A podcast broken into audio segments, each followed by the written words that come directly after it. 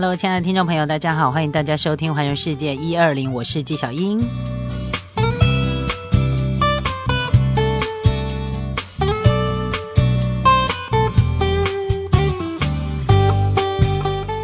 好的，台湾人喜欢的休闲活动非常非常多，其中呢，出国旅游也是呢台湾人非常喜欢的呃休闲活动之一哦。那呃，台湾人到底有多爱出国旅游呢？真的很可怕，每一年呢都是几百万人次嘛。那出国旅游呢，最喜欢去的国家呢，嗯，跟你想象中的差不多，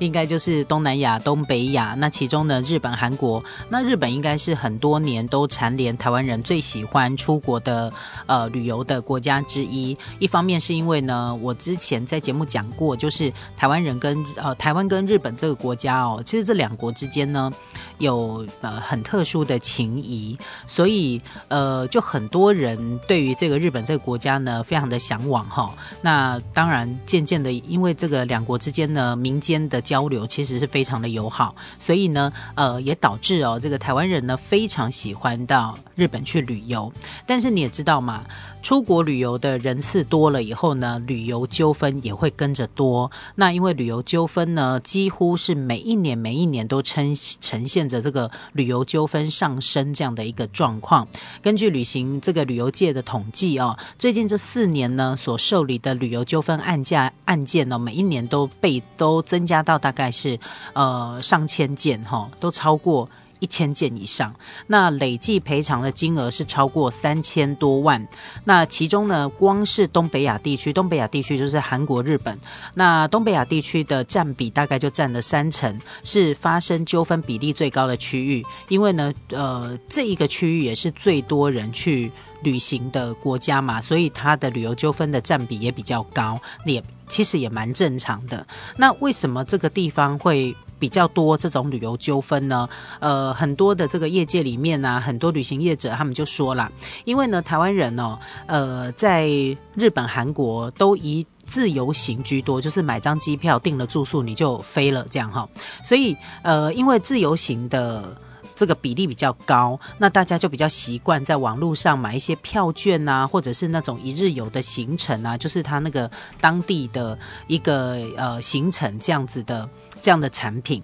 所以呢，也常常因为搞没有搞清楚游戏规则，或者是没有清楚的说明它的游戏规则到底是什么，或啊，还有一种是消费者他定了行程，买了票券之后，后来发现自己不能去，可是又不能退票啊，结果呢，就会有一些。就会有一些消费者呢，他就直接到网络上面去兜售，就是二手转卖票券哈。那也常常就是因为这种自己买的私私人自己买的行程，就是当地的那个呃旅行行程，然后或者是去买了捡便宜，自以为自己捡便宜，然后去买这个二手票券，而产生出来的纠纷最多哈。那这个交通部观光局说呢，光是台湾人一年的出国的旅运人次呢，大概就有一千多万人次，一千六百多万人次哦。那一年大概以百分之六左右的趴数在成长，那一年一年的不断的创下新高点。那台湾人呢，因为爱旅游嘛，所以呢，旅游纠纷也会越来越多。那最近这四年呢，由屏保协会所受理的一个旅游纠纷的案件，包含了自由行跟团客，每一年都超过上千件。其中呢，以二零一七年的时候一千一百四十五件最多，赔偿的金额是二零一五年的时候赔了一千三百零二万六千四百六十元为最多。那一整个用地区来做分类的时候呢，东北亚地区已经连续蝉联了五年纠纷案件数的冠军，因为它的占比将近三成。那如果以这个案件的类型区分的话呢，行前解约在最近这三十年的旅游纠纷案件当中都是冠军，占比超过三成。就是呃，行程你定了，你买了，但是最后你又不去了哈，这个纠纷是比较多一点。那呃，这个根据旅游品质保障协会他们这个专业人士是呢。他们说哦，因为往年呢，台湾人其实到中国旅游的人数是最多的，所以呢，旅游纠纷的案件数也最多。但是最近这几年呢，诶，因为陆客也没有来台湾，然后呢，台湾人也不要去，也比较不去中国了，所以呢，中国的航班整个减少，所以呢，这个中国旅游的人数。降呃下降了，那大家就转往东北亚去旅游，像日本啊、韩国。那东北亚旅游呢，大家又比较喜欢自由行哈，所以呢，因为自由行的旅客喜欢事前在网络上购买机票啊、住宿或那种当地行程，那这一类的商品呢，都是消费者自己在网络上订购的，他也没有专人解说，所以呢，常常发生这种商品规则没有清楚揭露，或者是消费者没有搞清楚游戏规则，买了以后才知道不能退。那也曾经发生过消费者在网络上转卖票券，结果呢，你买到人家二手的票券，等你到了国外国外之后，你才发现这个票券根本没有办法用。好，或者是呢，呃，去日本很多人喜欢买那个和服体验，那其实和服体验你当地买跟你在网络上买其实有一点价差，然后或者是呃去买一些什么 DIY 的体验行程啊，比如说做那个天妇罗啊，或者是做拉面啊，做和果子啊这种 DIY 的行程。那通常呢，都是你到了现场之后，才会发现跟你实际想的可能不太一样，那结果纠纷就跑出来了。那除了自由行呢，旅行团的纠纷其实也非常的多。就是自由行虽然它有一些纠纷，但是旅行团的纠纷说真的也不少。因为呢，光是旅行团的纠纷哦，去年光是在呃，就是二零一七年在东北亚就超过了三百件的旅游纠纷，那其中有两百零七件都是旅行团，很可怕哈。你看就。呃，它的占比就非常非常的高嘛，三分之二，呃呃，超过一半以上了哈。那有的时候呢，是因为呃，这个你购买行程的客人，你买了这个团体的行程，你发现说这个团体行程怎么跟我想的不一样，或者是呢，呃，你遇到的导游你不满意。好，不满意他的不满意他的服务啊，或者是不满意他的呃什么之类的，这样反正就是玻璃眼就对了。然后你回来也要检举他，然后也要纠也也也产生了这个旅游纠纷哈。所以呃，它大部分的这个旅游纠纷的类型呢，以行前解约是一个旅游纠纷的最大宗。呃，比如说呢，你要去的地方呢，呃，可能发生了天灾啊，或者是有疫病，或者是突发事件，然后导致你就不想去了。比如说北海道发生地震啊，或或纽西兰的清真寺被攻击啊，等等的，那呃，旅客就会担心自己本身的安全嘛，所以呢，就会希望说能够取消行程。但是大部分的星级酒店或者是航空公司，其实在行程决定的时候都必须支付定金，尤其是日本航线有很多很多的包机，都是一个萝卜一个坑，所以呢，业者不可能每一样都帮你买单。所以呢，提醒大家，你要去参加那个旅行团的时候，一定。要呃注意这个定型化契约当中的规定，就是里面的条文虽然密密麻麻的，但是有关于你自己的权益的部分，你还是要搞清楚，才能够避免说呃可能你你你想要取消啊，你会发现说，哎，我已经缴了好几万的团费，但是我取消之后，居然连一半都拿不回来，因为其实呃如果你有仔细去了解那个旅游的定型化契约的话，你里面其实都会很清楚的公布跟揭露，尤其是台湾的那个。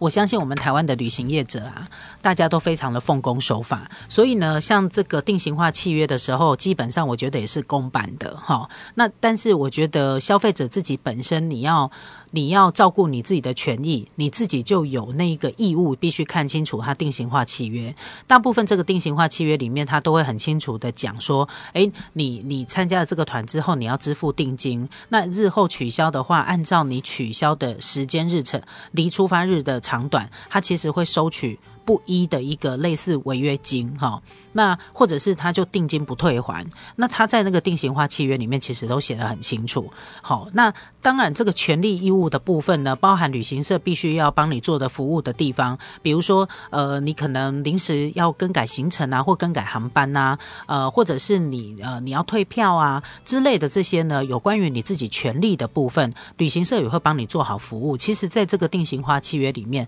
都公布的非常的清楚。可是消费者常常就是因为哇要玩很开心。网络上看了行程，觉得很开心，价格你也觉得你很满意，然后你就买了。结果买了以后呢，你才发现说，诶，这个行程里面其实他都有讲说，哦，他会有一些自费行程，或者是像日本的团团体行，有很多都是呃五天的行程里面呢，它有的会有一天，有的会有两天，有的会有一天半的自由行，就是旅行社本身没有帮你包行程，你行程要买你就买自。到到了当地，你再跟旅游跟导游买自费行程，要不然就是你就是自由行，就是自己走。好，他其实，在那个行程里面都写得很清楚，可是大家往往都只看到自己想看的部分。那等到你约也签了，钱也付了，然后也真的出发了，到了当地以后，你发现说：天哪，我这五天的行程里面只有三天有行程，为了两天我可能都自由行，那我我根本就走不了，因为呃，可能语言不通或对当地环境不熟。好，那你怎么自由行？所以我觉得这个行程的部分。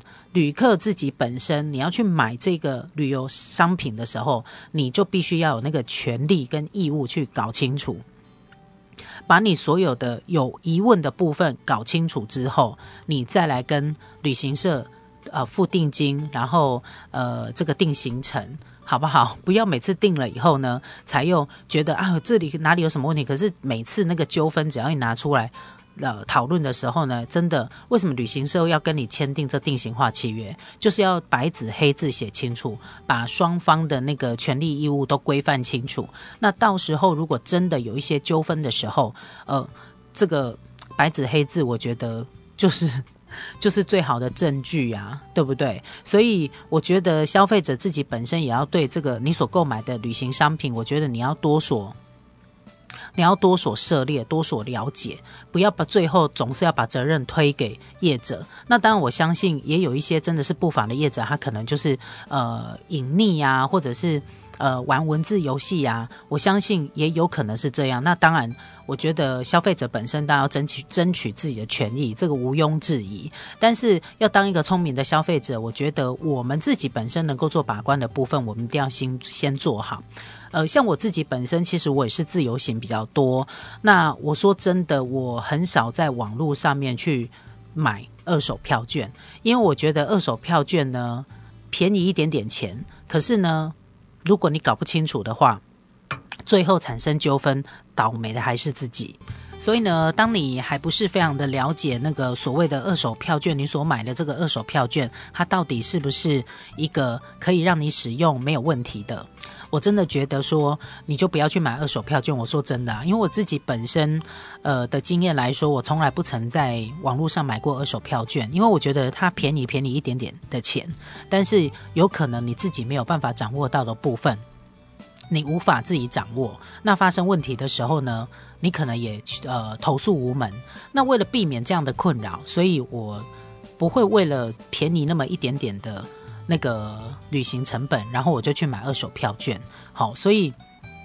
我也希望说大家要养成一个习惯，就是这个是我一直在提倡的观念，就是旅游一定要计划。那这个旅游计划，如果你跟团很简单，就是呃看了行程、签了行程，你就可以走，因为你会有导游服务你。好，所以你要付这个服务费，我觉得使用者付费这很公平。